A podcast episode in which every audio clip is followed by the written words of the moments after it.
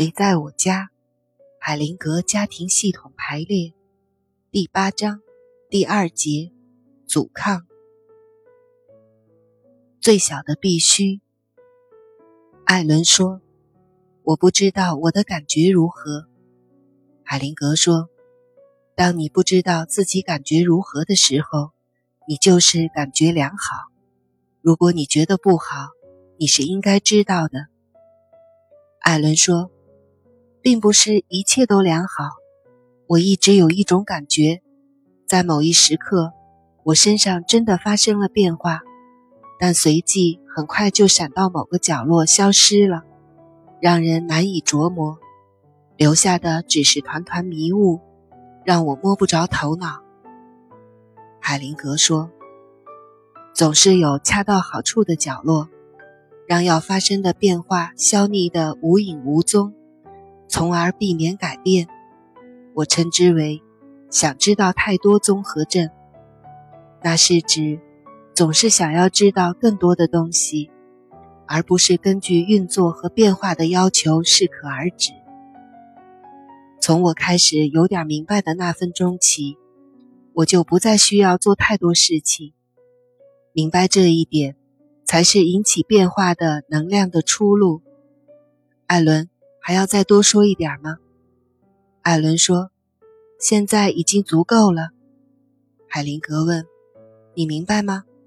艾伦说：“我想已经明白了。”海灵格说：“很好，现在是这条规则的一个例外情况。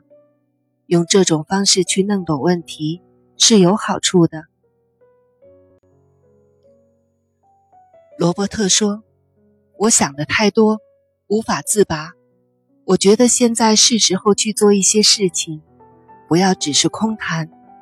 今天晚上研讨会结束之后，我要打电话给我妈妈。”海灵格说：“有些人在洗澡的时候喜欢数水滴。”暂停了一下，海灵格对大家说：“他不明白，你们明白了吗？”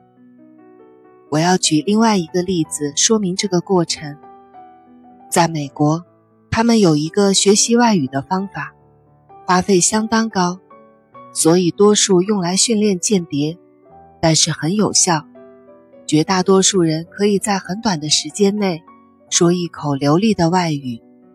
方法非常简单，六七位老师同时用外语和这个学生谈话，直到这个学生完全不明白为止。然后那个学生就学会了，当然是在另一个层面，那是孩子们学习说话的方式。六七位不同的人都在对他们说他们不明白的事情。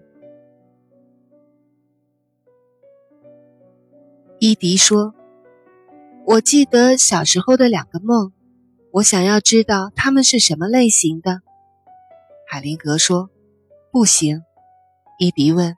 为什么呢？海灵格说：“如果你问为什么，你觉得我回答你的机会大不大呢？”伊迪说：“不大。”海灵格说：“没错，你的问题会把我摆在被动的位置上，来服从你的安排。如果你成功的凌驾于我之上，你怎能像对待治疗师那样信任我呢？至少，我要和你平等。”海灵格对大家说：“伊迪的做法是放下一些诱饵，年轻没有经验的鱼会上钩的。”埃里克说：“就在我们开始之前，我还记得醒来时的一个零碎的梦，我只记得结尾。”海灵格打断他说：“埃里克，我想要开头，梦如何开始的？当然。”不要勉强，埃里克说：“我不知道。我发现梦的最后场景很有趣。”海灵格友好的逗笑他说：“那很好，但是所有这一切是如何开始的？”埃里克说：“梦是从朝圣之旅开始的。”海灵格说：“那是对梦的解释，你对梦的解释不算数。”梦本身说明了什么？埃里克说：“好，我正准备前往一座奇怪的城市。海灵格说：“这是一个好句子，我们就分析一下它。现在你必须自己对照一下，是不是符合？是有一股有益的能量把你引向更好的事情，还是有个小魔鬼引诱你离开？”埃里克安静地想了想，说。我认为它是好的能量，海灵格说：“我猜是一个小魔鬼，这个小魔鬼非常狡猾。